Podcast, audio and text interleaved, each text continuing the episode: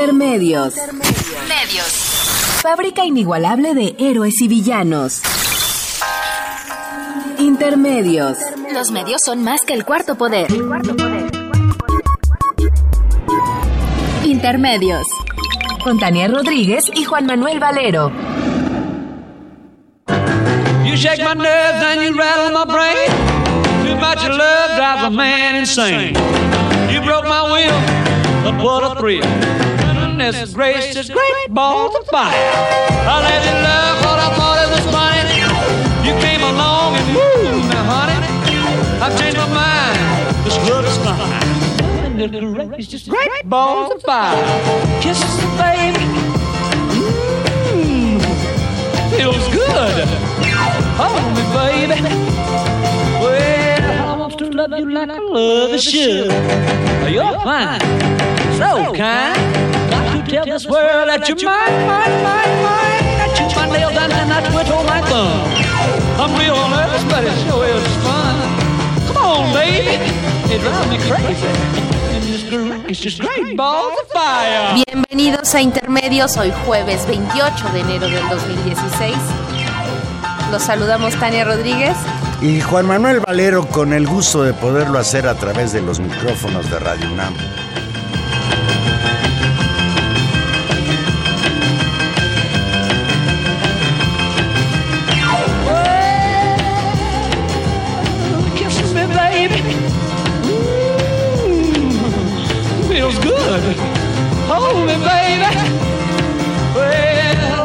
Love you like I love should. You're fine, so kind. Got to tell this world that you're mine, mine, mine, mine. That you're mine, that I quit on my thumb. Real never somebody show is fun. Come on, baby, drive crazy. Goodness gracious, great balls of fire. Eso era rock and roll. Y eso sí que quita el frío, Valero. Bolas de fuego. Jerry Lee Lewis. Extraordinario. Es verdaderamente una elección que ha hecho Gilberto Díaz excelente. Y ciertamente, pues, para quitarnos un poco el frío, porque está el frío canijo en todo el país. En la Ciudad de México no llegamos a los extremos en que están Chihuahua o Durango, o Coahuila o Zacatecas, pero sí cale el frío. Hoy en la mañana pues llegó a haber zonas en la Ciudad de México en que estuvieron a cero grados. Yo me desperté a cuatro grados y medio y según los informes meteorológicos, hoy en la noche va a reciar el frío. Así es que pues abríguense bien. Tápese bien y quédese platicando con nosotros, calientito así en casa o en el auto un cafecito, donde esté. un chocolatito. Pues estamos fritos en la Ciudad de México, frío y el fin de semana le van a quitar el agua a los, a los chilangos. ¿Qué, vamos, ¿Qué vamos a hacer? Bueno, piensa que tenemos el aliciente de no bañarnos. Bueno, ¿Eh? sí. En cierta medida, no nos bañamos, No, ahorramos agua, no hace mucho frío. a todo no uno se puede acostumbrar menos a no tener agua. No, es, es, es una cosa terrible, Juan Manuel, y visto en, digamos, en, en perspectiva, es un problema urbano gravísimo con las condiciones sociales que tiene y nos lleva necesariamente a una reflexión de, de más que largo será plazo. realmente necesario, o sea, una- un, un trabajo de mantenimiento del, del Cutzamala implicará la necesidad de cortar el agua en casi todas las delegaciones, aunque no en su totalidad hay, hay colonias que serán más afectadas que otras, pero no se confíe usted, aunque no haya salido su colonia en la lista, pues que guardar un poco de agua, ¿no? No, y yo lo que lo que pensaba es una una reflexión tal vez de, de más largo alcance y que y que viene muy bien a la discusión que, que tendremos hoy en el programa, porque también vamos a hablar de, de una situación que, que tiene que ver con el medio ambiente, que es esta desgracia que ha pasado en el manglar de Tajamar. Ahora ahora entramos en materia, pero el contexto general, Juan Manuel, es hasta cuándo va a soportar el medio ambiente la manera en que vivimos, hasta cuándo las urbanizaciones en escala, en ¿Hasta este desarrollo. nos va a soportar la naturaleza tanto y ahí, exceso? claro, y ahí hay una, una pregunta que, que creo que nos, nos tenemos que ir planteando con mucha mayor seriedad como sociedad, como ciudadanos, porque... Dijiste la desgracia del manglar de Tajamar en Cancún, Quintana Roo. Yo cuando suelo oír el concepto de desgracia se refiere a algo que sucede sin que el hombre lo desee, un temblor, un accidente. Tienes razón. En este caso no es una desgracia, es una hijez de la desgracia en donde la codicia, Claro. la ansia de tener no tiene freno. Claro, tal vez la palabra más adecuada sea infamia, hermano. Es, sí, pasamos de los escándalos a las infamias. De un día para otro fue destruido el manglar de Tajamar en Cancún para crear un complejo turístico. Eran 57 hectáreas de manglar, hogar de cocodrilos, iguanas, aves, serpientes, y cuyos beneficios ambientales, sociales y económicos lo hacían insustituible. Ciertamente la presión social ha provocado que haya sido detenida temporalmente la construcción por, un, por orden de un juez. Y fíjate algo increíble de lo que es la naturaleza en su capacidad de recuperación. Si hoy mismo se suspendieran los trabajos de acuerdo con algunos expertos, el manglar se podría recuperar. Pero si siguen, la recuperación va a ser imposible. Hay un movimiento social importante en, la, en donde se, se pide firma antes de que sea demasiado tarde. Leo textual, que se detenga el desmonte a la zona de manglar en el malecón Tajamar, donde se pretende construir condominios. Se está acabando con el hábitat de la fauna que allá habita y haciendo un daño imperdonable a la ecología. Eh, Sí, Juan Manuel, un, un, un hecho, pues a todas luces lamentable y que y que vuel- y que ejemplifica una lógica de trabajo. Y a- ahí una lógica El de, de neoliberalismo desarrollo salvaje. de, desar- de, de la lógica con la que con la que se plantea entre comillas el desarrollo.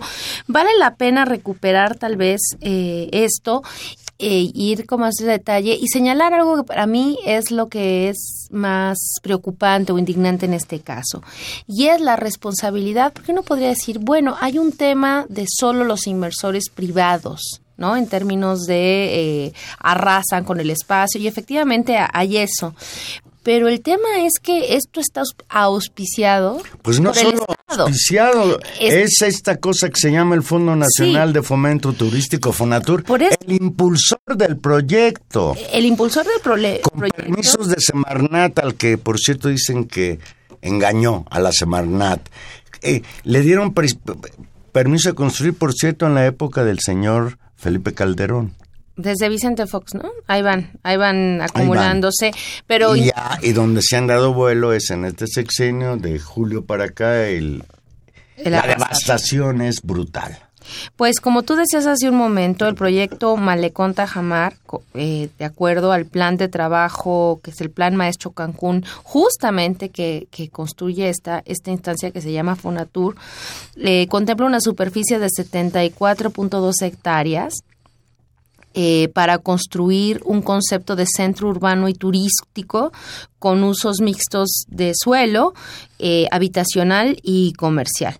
En 2009, Fonatur dio a conocer este proyecto y dijo que llevaba un avance en la obra del 70%. Sí, pero todavía no había golpeado el manglar. ¿no? Y reveló que el plan incluía eso, plazas condominiales, comerciales y una zona comercial y financiera dentro de la ciudad.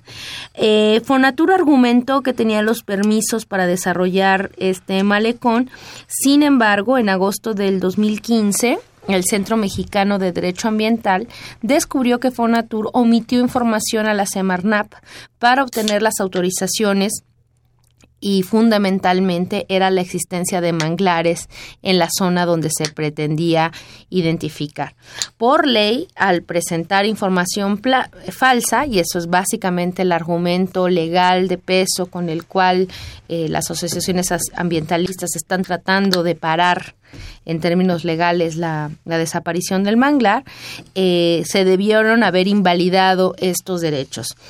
El- la construcción de este malecón beneficia directamente a 22 empresas que son, digamos, ahí hay una especie de eh, trabajo, el, el Fonatur decide tomar espacios, los habilita como hay una inversión pública y hay que decirlo también porque es nuestro propio dinero, hay inversión pública porque eso se tiene que meter eh, alumbrado, a servicio de agua. Se hay que lo pagan con los constructores. ¿eh? Bueno, pero... hay todo un, un fondo porque sabemos que buena trabajo del trabajo de Fonatur ha sido justamente poner las bases y lo hemos visto particularmente en la zona de la Riviera Maya donde uno puede ver eh, fragmentos enormes de zonas alumbradas donde no hay nadie, donde no vive nadie, donde hay todavía selva o donde, donde hay... Eh, y, donde de repente surgen 10 hoteles transnacionales. Y donde además los terrenos suben de valor de manera increíble después de haber hecho ese trabajo,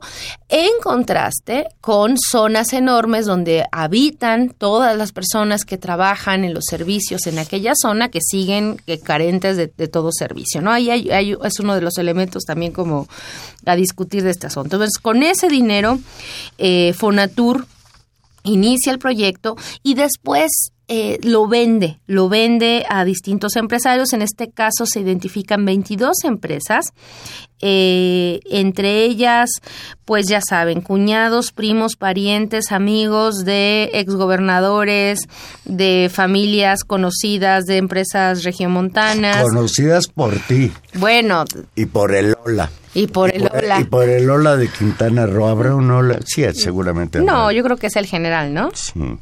Eh, bueno, en este sentido, en agosto del 2015, para recuperar tal vez la, la, historia básica, la Procuraduría Federal de Protección al Ambiente suspendió temporalmente las obras de deforestación del malecón Tajamar con el argumento de que se cambiaron los usos de suelo de 10 predios. Aquí es donde, eh, digamos, las cosas se precipitaron. El viernes 15 de enero, el juzgado de distrito eh, levantó esta suspensión provisional, por lo que la empresa reanudó con una velocidad y una fuerza mucho más contundente que, que, fue lo que ya levantó además esta, esta indignación nacional, arrasando con todo en una noche, en una madrugada, con buena parte del, del manglar. La hipótesis fundamental es que en febrero próximo expiraban ya los permisos obtenidos por Funatur por la Semarnap para hacer este trabajo de desmonte con todos estos señalamientos que, que acabo de mencionar y entonces decidieron ir por todo viendo estas imágenes, imágenes que le han dado también la vuelta al mundo y que nos vuelven a dejar en una situación bastante patética. La organización ambientalista internacional Greenpeace condenó la devastación en el malecón Tajamar y exigió a las autoridades federales y estatales detener estas obras que atentan contra el ecosistema. Leo textual, antes de la madrugada del sábado 16 de enero, si pasabas por Tajamar en Cancún, podrías ver 57 hectáreas de manglar que aún daban la lucha por sobrevivir. Este manglar de miles de años, estoy leyendo textual el comunicado de Greenpeace, este manglar de miles de años fue devastado con la ayuda de policías municipales, estatales y de toneladas de maquinaria, pese a las irregularidades en las que incurrió el Fondo Nacional de Fomento al Turismo Fonatur, quienes falsearon información al punto de negar incluso la existencia del mismo manglar esta zona destruida con el visto bueno de las autoridades estatales y federales era el hogar de cocodrilos, iguanas, aves y serpientes, entre otras especies. Tenemos en la línea telefónica al doctor Omar Arellano. Buenas noches, Omar. Buenas noches, Juan. ¿Qué tal? ¿Cómo estás? Pues te saludo aquí en compañía de Tania Rodríguez, Rodolfo. Hola, buenas noches. Rodolfo Mar Arellano Aguilar es doctor en ciencias, profesor e investigador de la Facultad de Ciencias de la UNAM y experto en la evaluación del riego ambiental. Pues de entrada, Omar, ¿de qué tamaño es el impacto ambiental provocado por la destrucción del manglar de Tajamar allá en Cancún, Quintana Roo? Bueno, el tamaño eh, si nos abocamos a las dimensiones del predio, estamos hablando entre unos 70 y 80 hectáreas, que si lo dimensionamos en el tamaño de, de la cobertura de- del manglar que todavía queda en el municipio de Benito Juárez, ¿no? particularmente Cancún, este, podríamos decir que es una pequeña zona.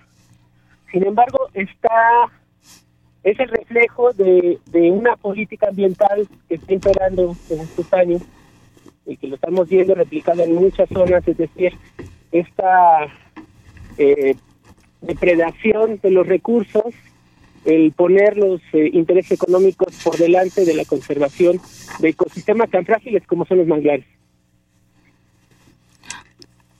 ¿Qué, ¿Qué representa acabar con un manglar más allá de acabar con las especies animales y vegetales que allá habitan? ¿Qué repercusiones tiene después catastróficas para el ambiente?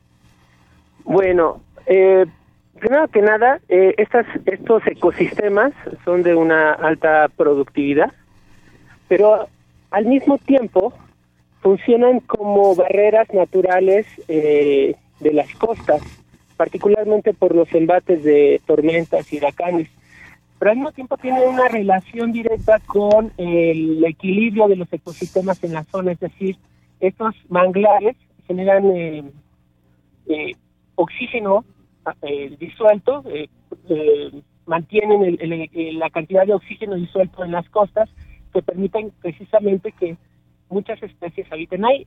Son zonas de refugio, zonas de reproducción, eh, zonas de alimentación, es decir, estamos hablando de ecosistemas eh, muy complejos y que, eh, bueno, vamos, el- la pérdida de, de estas hectáreas se suma a una gran pérdida, una tasa de, de pérdida de manglares a nivel nacional y que así es como va ocurriendo, ¿no? Primero son 80 hectáreas, luego son 100 y, y así nos vamos. Y vemos, por ejemplo, toda la costa de, de Cancún que ha perdido pues una gran cantidad de, de- cobertura del mangue.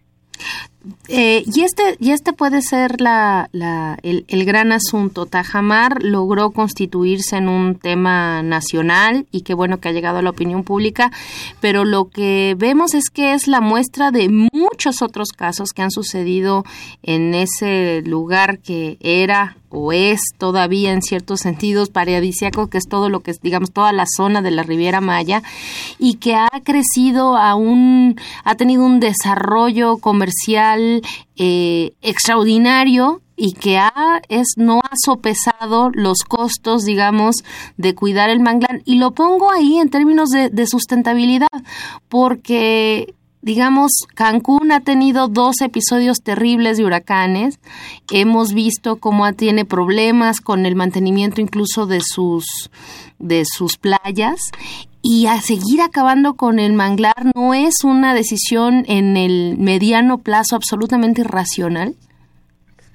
Sí, efectivamente. De hecho, este, la zona, eh, la- el Caribe, tiene un promedio de 22 tormentas cada año en la temporada de, de- ciclones, con eventos eh, fuertes, eh, el último de 2005 de Vilma, que se llevó una gran cantidad de este, kilómetros de playa, que se tuvo que invertir muchísimo y extraer arena del fondo para mantener esas, esas playas y que se siguen perdiendo.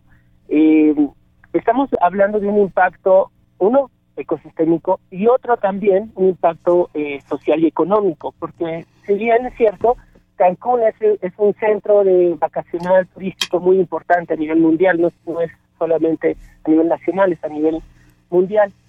Eh, y lo que buscan los turistas precisamente es ese espacio paradisiaco, esos, esos ambientes, esos paisajes pero con aras de explotar al máximo, pues se ha venido este, deforestando y avanzando la mancha urbana y que está poniendo en, en- riesgo todo. Y los impactos de un huracán eh, como el, el Vilma, pues eh, no solamente eso es por la fuerza del huracán, sino porque se van eliminando estas barreras naturales. Ahora déjenme comentarles una cosa que estaba investigando hoy precisamente en la mañana para eh, respecto a la situación. Y por ejemplo, la zona, la laguna de Michutec, que es donde se encuentra este predio, que desde 2006 se ha venido eh, estudiando la calidad del agua. Y este, esta laguna en particular ha tenido problemas de eutroficación. ¿Qué quiere decir esto? Que se está llenando de materia orgánica. Y se ha identificado precisamente que un aporte de materia orgánica muy importante son las descargas de aguas residuales de la, de, de la zona hotelera y que descargan directamente sobre la laguna.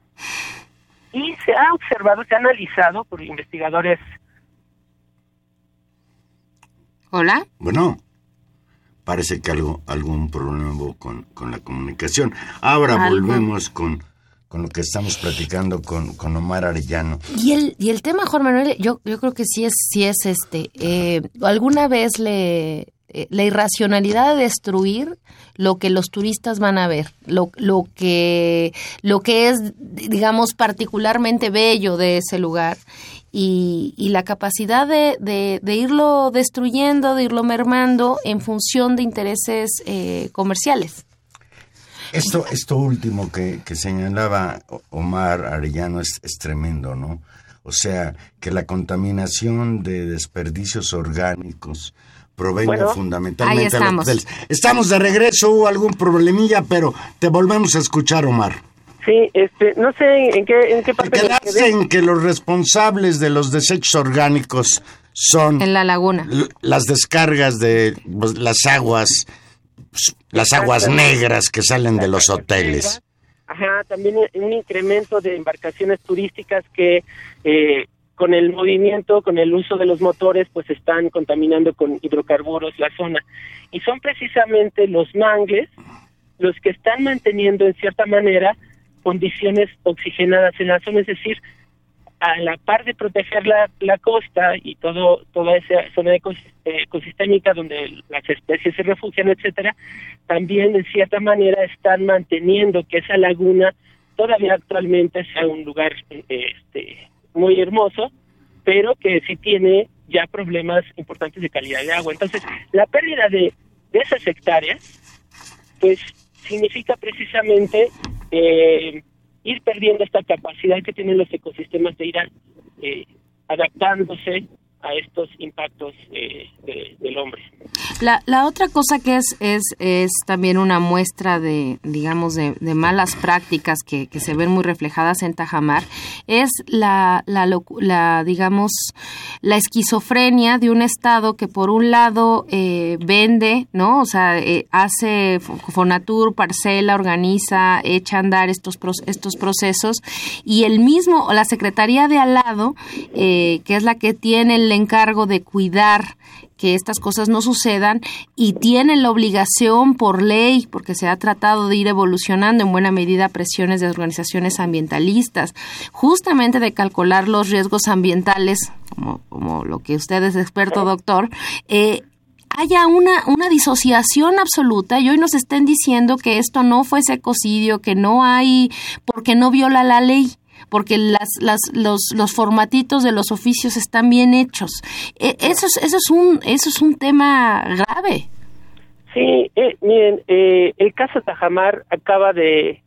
¿Qué representa? El, se devela cómo el sistema eh, de protección al ambiente simplemente ha ido fallando poco a poco. Desde una manifestación de impacto ambiental que puede tener errores, que puede tener, este, eh, es decir, eh, son evaluaciones que eh, muchas veces hemos encontrado que quien es él, el, el, el, actor regulador, es incapaz, por ejemplo, de hacer eh, una evaluación y un dictamen que busque precisamente que tenga este espíritu de conservación del medio ambiente.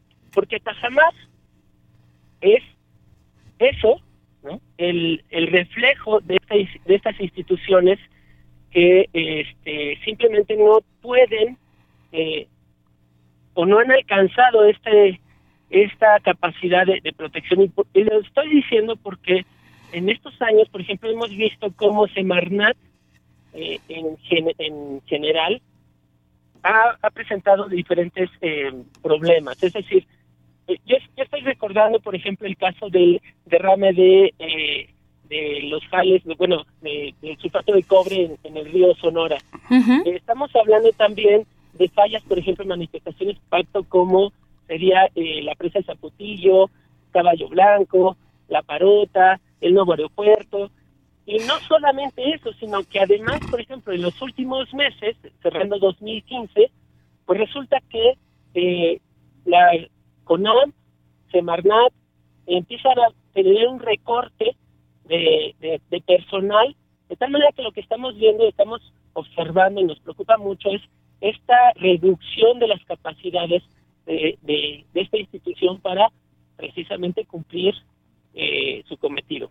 Y- Ahora déjenme comentarles que es que si bien esta, estos permisos existieron en 2005, existe una norma ambiental, la 022 de 2013, precisamente se reformó y en el inciso número 4.43, lo pueden ustedes descargar de internet, norma 022 Semarnat 2003, dice, se prohíbe obras y actividades en zonas de manglar para cumplir los compromisos internacionales que ha asumido México en el tema de la conservación de zonas de eh, humedales. Claro. Entonces, Y ahí lo, lo, lo interesante del caso es que este desmonte que fue además así como, como hecho escondidas, a prisas y con toda gana de destruir, o sea, en los peores términos, no solamente en el fondo, sino en la forma, lo hace el propio Estado que por ley estaría obligado a cumplir su normativa, o por lo menos el espíritu, sin ningún avance de renegociar, de, de cuidar, de, de, de escuchar. Es, es muy alevoso. Sí, y, no solamente se- ni siquiera presenta argumentos eh, creíbles o técnicos que, que convenzan y, y se en, vez de eso genera comunicados que eh, prácticamente eh, los vemos con una, una falta de capacidad técnica eh, y de y eso no de, de tener este espíritu de conservación. Eh, yo leí el comunicado de Semarnat en donde habla que este eh, bueno fue bueno tú perdón que dijo que no es un Que no es era ecocidio. un impacto eh, que no era ecocidio etcétera no entonces No, eh, el único argumento que decía es que iban a impulsar una infraestructura que iba a animar la llegada de más turistas a Cancún y, y la derrama económica y todo este discurso que siempre utilizan quienes realizan este tipo de acciones, que escamparados en la ley, pero no tanto. Sí, es, es una, es una tristeza porque eh, yo recuerdo cuando estaba estudiando la carrera de biología, allá en, la década de los 90, que precisamente eh, la Secretaría de Medio Ambiente y Recursos Naturales, y pesca me parece que se, se llamaba Semarnat, y, y se eh, y en 82 se había hecho la ley del equilibrio ecológico, pues la verdad es que daba una eh, un avance muy importante en la conservación de, de un país como este, que es, es un país clasificado como país megadiverso, eh, con una gran cantidad de recursos naturales eh, muy importantes. Y entonces esta, secretaría, de cierta manera, eh, ideada por biólogos como Julia Carabias, eh, apoyados por, por ejemplo, este, investigadores de, muy importantes mexicanos, pues había dado esta, esta sensación de que precisamente los recursos naturales se iban a poner como priori- prioridad para el desarrollo de, México, ¿no? Ahora, lo que hemos eh, observado en los últimos años no es, no es de este sexenio, es del anterior y el anterior, pero eh, con más eh, evidencia en esta en esta administración es que eh, queda de lado los recursos naturales. Lo que se está promoviendo es un eh, desarrollo económico eh, sin, eh, sin sin sin prever los riesgos, los daños que se pueden ocasionar. Una-. En el hilo de lo que está señalando, pues la, la reforma energética en algún sentido es un estímulo para este tipo de prácticas.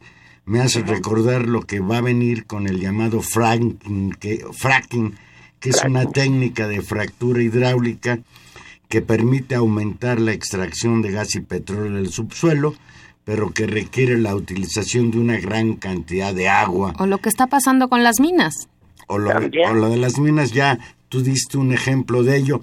Omar, pues algo que no te hayamos preguntado y con lo que tú quisieras concluir, dicen por ahí algunos investigadores que si se detuvieran las obras que se han realizado, se detuviera la destrucción, quizás se podría revertir el daño y recuperar el manglar. Tu opinión al respecto, tú que te dedicas a evaluar riesgo. Sí, este, pues es que eh, ese ecosistema es muy noble. Eh, la recuperación de un manglar se puede dar eh, muy, muy rápido. Después del, del huracán Vilma, muchos de, de- del manglar se perdió también, ¿no? De los fragmentos que había. Y en unos cuantos meses empezó a resurgir. Y yo nos daría que eh, pudiéramos recuperar ese manglar en unos cuantos, o sea, en un par de años eh, no nos iríamos muy lejos. Entonces, eh, aquí el, el punto es que, que esto que ocurrió de, de, de una canallada terrible, pues sirva para que la gente finalmente nos demos cuenta lo valioso que son los ecosistemas, lo valioso que es conservar estos, eh, estas áreas naturales, eh, que no solamente eh, tenemos que sacar provecho de ellos, también las especies están sobreviviendo en estos sitios. Y nada más una última reflexión, y esta reflexión la, eh, eh, la presentamos como, eh, como la Unión de Científicos Comprometidos con la Sociedad, una asociación civil que agrupa a varios científicos mexicanos, este, y es que eh, este año se va a celebrar la COP eh, de- sobre biodiversidad en Cancún, eh, organizada por el Programa eh, de Naciones Unidas para el Medio Ambiente.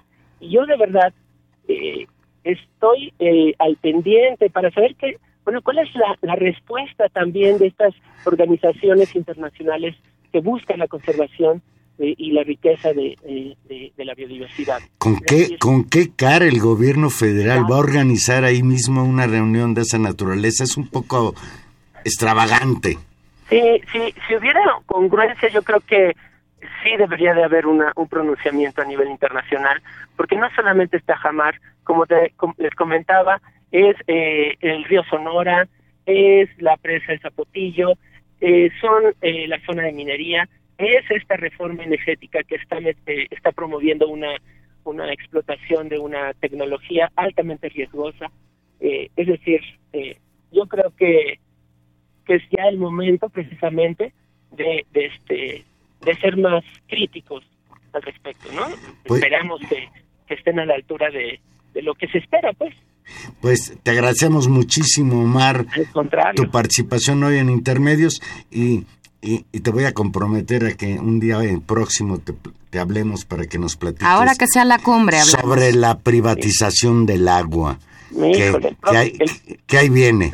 Ahí bien, el próximo mes va a estar bastante álgido al respecto. Y, y yo creo que eh, a, los, a los que nos están escuchando es importante que ya como sociedad empecemos a tomar también este, el rumbo de, de, de este país y de, y de todo lo que está ocurriendo.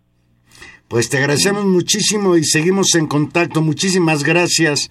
Al Ah, contrario, Muchas gracias, buenas Much- noches. Muchas gracias al doctor Omar Arellano, profesor e investigador de la Facultad de Ciencias de la Universidad Nacional Autónoma de México. Recuerde que Intermedios es un programa en vivo. Llámenos, denos su opinión sobre esto que estamos platicando. 5536 8989. Una pausa musical.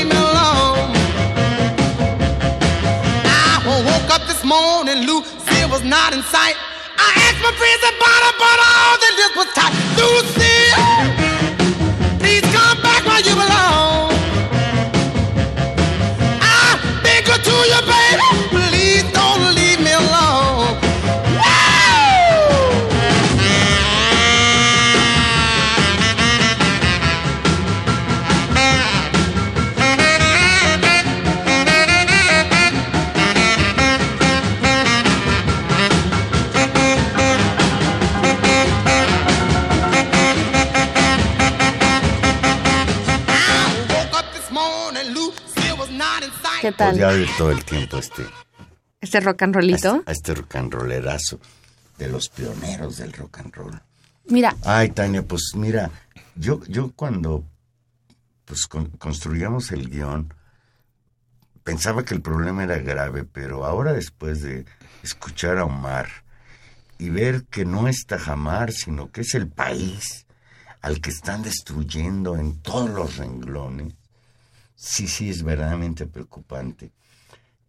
Yo tuve la ocasión hace unos meses de conocer a Omar a propósito incluso de un programa de divulgación de la ciencia en donde estuvimos y este asunto de la privatización del agua que es una pues es una ley la ley general de aguas que impulsa el PRI en la Cámara de Diputados quedó ahí medio detenida porque venían las elecciones de- del año pasado pero de acuerdo con lo que advertía ahora Omar en un mes se piensa pues insistir en esta nueva ley de aguas que significa la privatización del agua. pues vamos a vamos a darle seguimiento, Juan Manuel. Y, y lo que te digo, es, yo creo que hay que poner Vamos a este pasar de tema la privación del agua este fin de semana con, A la privatización Mancera, permanente. A la privatización permanente. Sí, y, y poner tal vez en la en la agenda en la agenda pública ya como un tema importante justo este tema de la conversa de la de la conservación del medio ambiente, del cuidado, de la discusión ecológica y no solo un tema porque qué bonitas son las plantitas y qué bonitos son los animales y por supuesto que No, merecen eso que merecen, espérame, que merecen en sí mismo un respeto a la vida. Esas, esas fotografías no sé si reales y porque luego de los cocodrilos ahí muriéndose, de, Terribles. de las aves, etcétera, es una barbaridad. Pero aunque no impactara al ser humano, ya de por sí sería una barbaridad. Claro, hay un compromiso y ético luego ahí. Mira, Pero fíjate, después hay un tema una social y hay una irracionalidad. Fíjate, tú eres un hotelero, eres un rico, inviertes. ¿A- a- a- ¿Por qué va la gente en la Ribera Maya? Por los manglares, por esa exuberante naturaleza, por la belleza de sus playas. Pues estos que se han enriquecido de ello, su ambición los va a llevar a destruir. Es como darte una- un balazo en, una, en, en un pie. Bueno, pero es un poco el Acabar con la gallina de los huevos de oro, diría mi abuelita. Claro, y es un poco la propia lógica que uno podría decir de este hipercapitalismo desbordado en el que estamos, ¿no? De, este, De esta de esta destrucción. Yo alguna vez le escuché al, al maestro Armando Bartra, querido Nuestro querido, Armando Bartra, también colaborador de. Sí, cada tanto. eh, explicando sobre este tema y la devastación y la crisis ecológica, digamos en términos globales, y, y, y, y este tratándonos, tratando de entender esta irracionalidad. Y dijo una frase que, que siempre recuerdo y que me parece muy pertinente. Efectivamente, esto es una crisis, es una irracionalidad, es decir, caminamos al precipicio, pero es que el fin del mundo es, es muy buen negocio porque quien tenga el último pozo de agua, la última, es decir, va a ganar mucho dinero, va a controlar, ¿no? Va a hacer, y, y es esto eh, en, en pequeños ejemplos, y en buena medida por eso tal vez lo de, lo de Tajamar sea eh, importante, porque es paradigmático de todo lo que sucede en el país, no solamente en términos ecológicos, sino también de cómo las decisiones políticas, eh, y particularmente de las responsabilidades que tiene el Estado y los, y los organismos del Estado en garantizar el bien común, están absolutamente pervertidos por intereses económicos que terminan siendo intereses económicos de corto plazo, incluso para los inversionistas, o de mediano plazo, y para estos propios actores políticos, ¿no? Y que esta, esta, estos esfuerzos que se logran en leyes, que se logran en expertise técnico, como nuestro eh, invitado, que finalmente es producto de la formación, digamos, de este país, ¿no? Formar técnicos, especialistas. Hay un enorme desperdicio en función de qué? En función de una enorme corrupción. Eso que tú estás diciendo es importantísimo. Yo escuchaba a Omar y decía, bueno, estos científicos que prepara la universidad con los impuestos del pueblo de México, porque la universidad es una institución gratuita, afortunadamente, ¿sí? No los escuchan. Se forman y se preparan gentes especialistas en evaluación del medio ambiente y nadie les hace caso. Claro, pero no les hacen caso porque no ¿Pero les qué a la hora de ir al extranjero y firmar acuerdos para, para detener el cambio climático? Y esto que van Una a organizar ahora en. Cancún, no tienen vergüenza. Y, el otro tema que es como transversal a todos los temas que, que vamos topándonos, ¿no? Desde las desapariciones, la falta de justicia el, hoy el crimen ecológico, hay una constante que es la corrupción. Sí, La corrupción en términos de quienes debían velar por ciertos intereses y cumplir ciertas leyes, no cumplirlas en función de intereses económicos. Es decir, y aquel que va y dice, esto es un manglar, dice, no, esto no es un manglar, esto es solo, no es un humedal, es, es terreno baldío, ¿no? Entonces las clasificaciones y los dictámenes van saliendo No, una y otra vez, los jueces. pelota, Fonatur dice la Semarnat me dio permiso, la Semarnat dice me engañaron. Y la otra, sí. Y los contrapesos, Juan Manuel. Yo, ahora que estábamos justo preparando el programa, leía y, y bueno, ¿qué decía el presidente municipal de Cancún? ¿No? ¿Qué decía?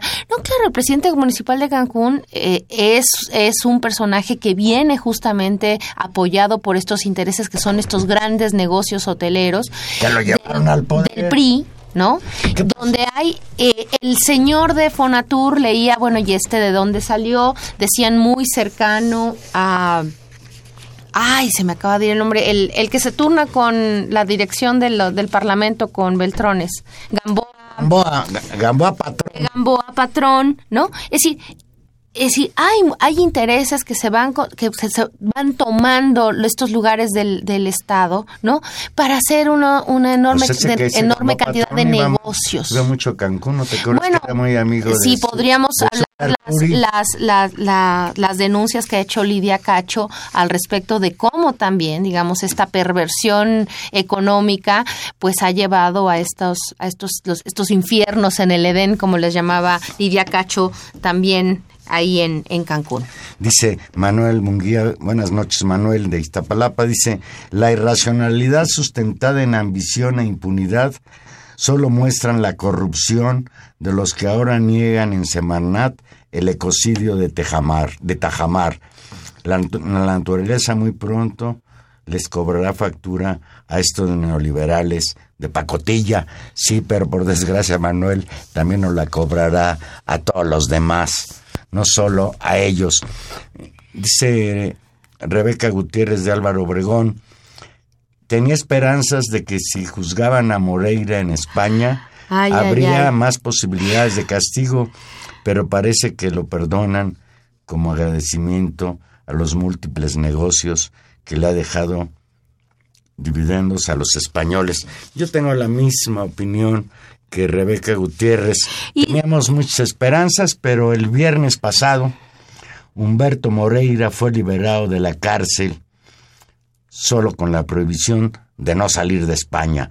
El juez Santiago Pedraz determinó la libertad de Humberto Moreira con dos medidas cautelares, la prohibición de salida de España y el retiro de su pasaporte.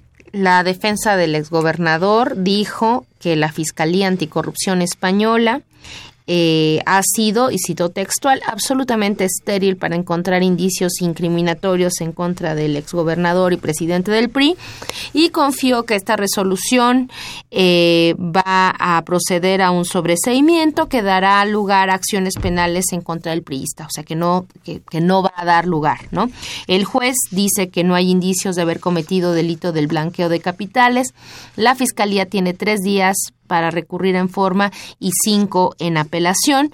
Eh, efectivamente, la, esta maquinaria de la justicia española parece que se, se desaceitó y va mucho más lenta de lo, Yo, de lo que yo- yo esperábamos. quisiera preguntarme qué pasó.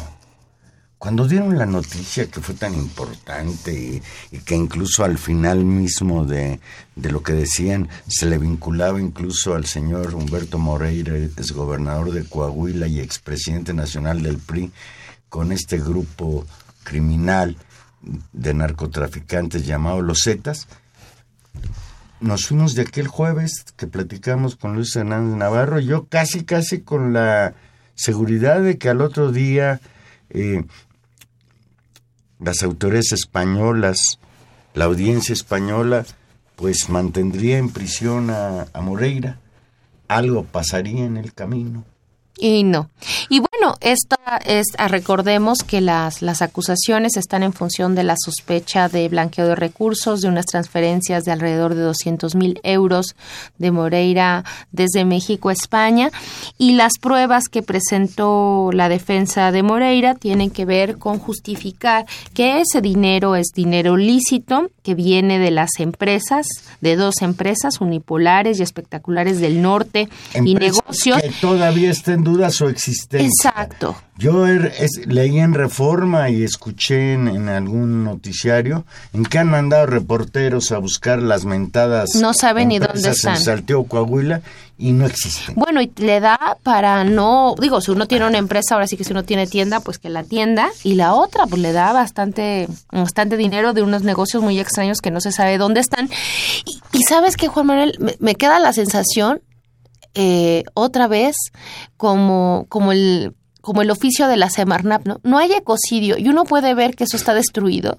No hay ecocidio porque esto es legal y un poco es lo mismo. No hay blanqueo de recursos porque aquí hay unas facturas, sí, pero la empresa, quién sabe si está y mira y todos estos otros elementos que, que están alrededor de de este personaje. Ah, no, sí, pero mire, aquí está la factura, aquí está el acta constituida, y entonces es legal y, y- y estamos en esa situación lamentable, donde además hay que decirlo, las eh, exoneraciones de la justicia mexicana y las no incriminaciones y las no investigaciones en el propio territorio nacional, pues han contribuido enormemente a justificar eh, Pues es que a- a La, libertad no de este tiene señor. tiempo, Tania anda haciendo videos del Chapo. Ah, tienes razón. La PGR trabaja de tiempo completo a convencernos de que fue heroica la recaptura del Chapo Guzmán. ¿A qué horas va a investigar a No, Moreira, tienes, por ejemplo? Tienes toda la razón. Dice el diario español, el diario al español,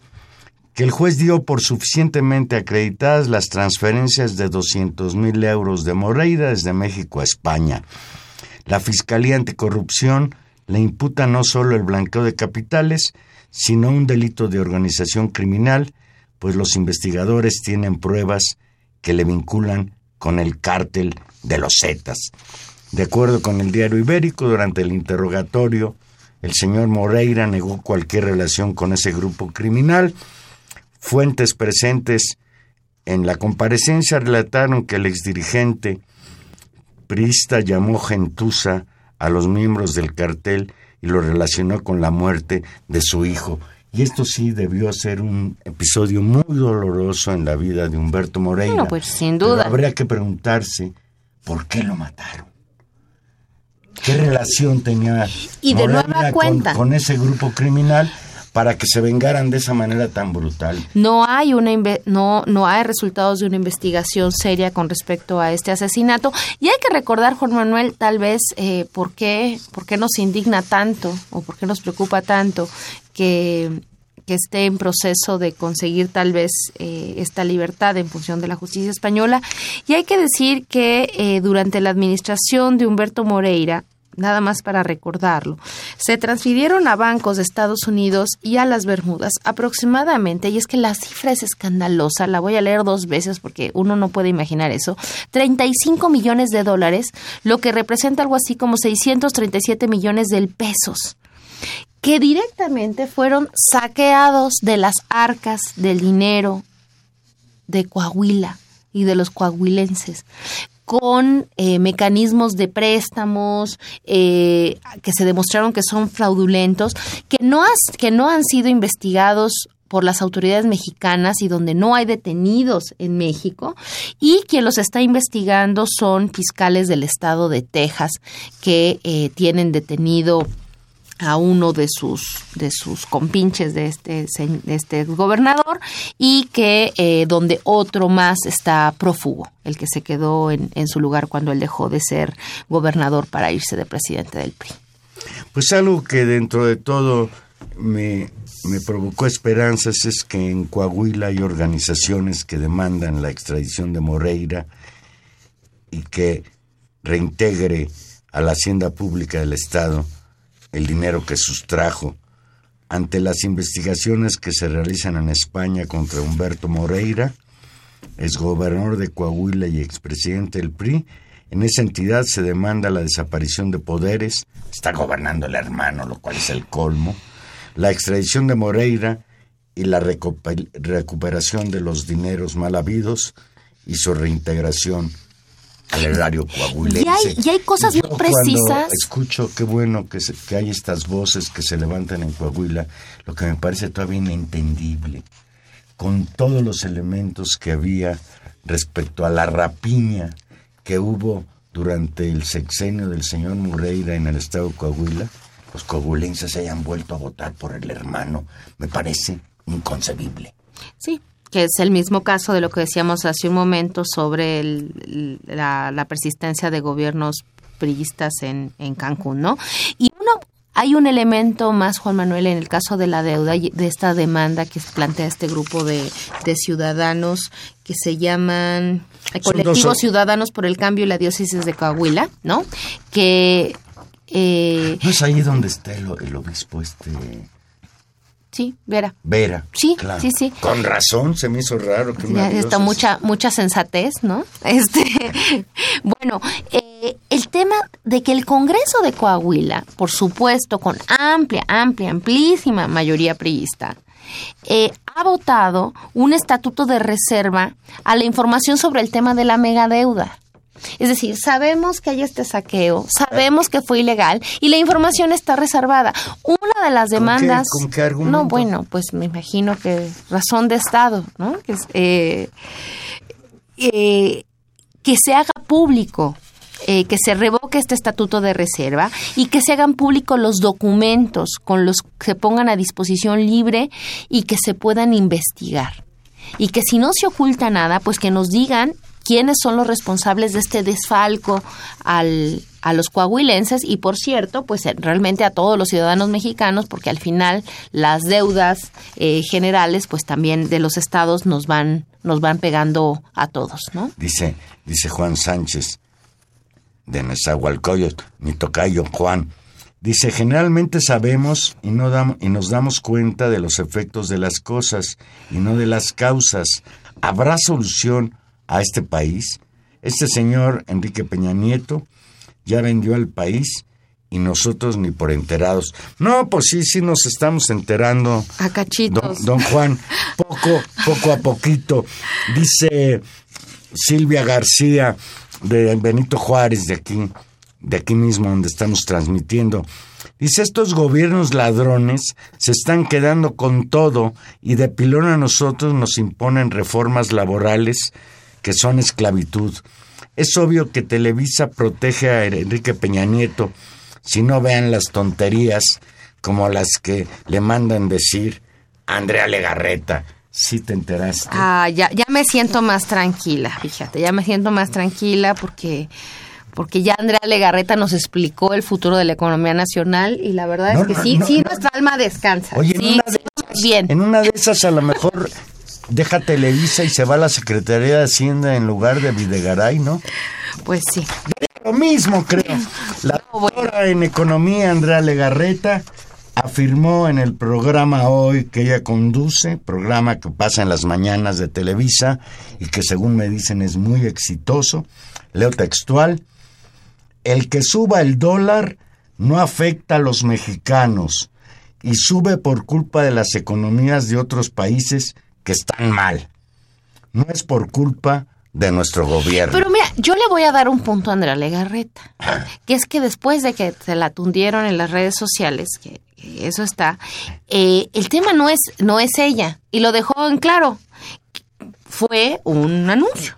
Y entonces, Sí, pues dijo- así dijo como que- se anuncia, una- anuncia las ofertas en las pero- tiendas, Pero eso, eso habla pero es- que Televisa y todos sus y el empleados... gobierno. No, no, pero espérame, vamos por partes. Andrea Legorreta es empleada Legarreta. de tele... Legarreta. Sí, no, Legorreta no. Legarreta es empleada de Televisa. Sí. Es conductora de programas y luego hasta de repente la hace de actriz. Sí. Y, y es una mujer que tiene mucha popularidad. Nada más para que te des una idea, tiene más de 4 millones de seguidores en Twitter. Dicen que luego los estos cuates compran seguidores, pero eso no importa.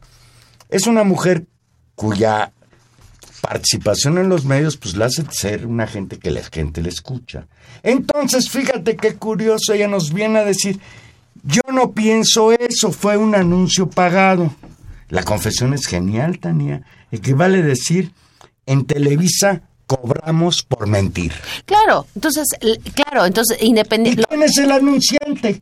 Pues El- seguramente el gobierno federal. Ah, no, por supuesto. Sí. Y entonces, Como Peña Nieto no nos pudo convencer. No, y como- Haciendo lo mismo ahora que regresó de, de Davos. Ah, no, antes de regresar de Davos, cuando... Después a del viaje a la mitos, Arabia a la Arabia. Inaudita. Sí. Ahí cuando dejaba la Arabia Inaudita, creo que en Qatar, dijo, no, hombre, el problema del dólar no va a afectar a la, a la economía nacional. Además es un problema generado en China y por cuestiones allá de la economía internacional, lo cual es falso. Va a repercutir y ya está repercutiendo. Ya empieza a darse en México una escalada de precios en consonancia con el cada día más raquítico valor del peso mexicano, que anda entre los 19 y los 18.90 y que de pronto va a dar un salto a los 20 pesos. no, y Valero. Al tiempo, Tania. pues Bueno, eh, dejamos, dejamos a, a Televisa, al gobierno federal con sus anuncios ocultos en las declaraciones eh, de las de las conductoras de televisión y vamos solamente antes de irnos para, para recordar que siguen desaparecidos estos muchachos en Veracruz. Es un tema lamentable Juan Manuel porque efectivamente hace un eco enorme de este modus operandi eh, que, que en Iguala nos sacudió que se repite en Veracruz como nota general, pero que ocurre y sigue ocurriendo de manera sistemática en el territorio nacional. Y lo escabroso de esta situación en Veracruz no solamente es el, eh, digamos, otra vez la desidia y la caradura del gobernador de Veracruz, Javier Duarte, eh, la incapacidad de encontrar a estos muchachos, eh, sino el descubrimiento continuo nuevamente de fosas clandestinas, Ya- ya tú- donde nos empiezan a decir, ah, no, estos no son, estos no son, esta misma, este nuevo espectáculo terrorífico Sí, que vimos en Guerrero, lo estamos viendo de nueva cuenta en Veracruz y, y bueno, Ayotzinapa capítulo 2.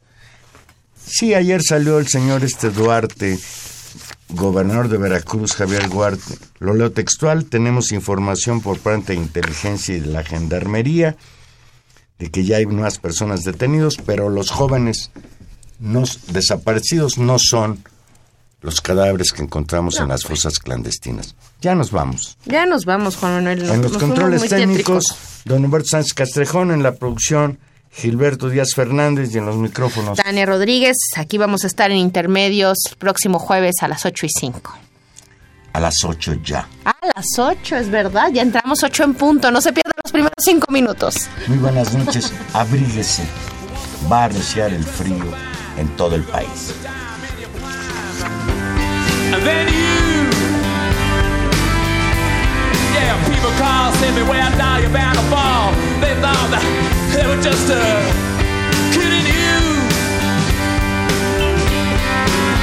you never. Everybody that was hanging out. And now you don't walk so proud. Now you don't talk so loud about having this scrounge in. You're an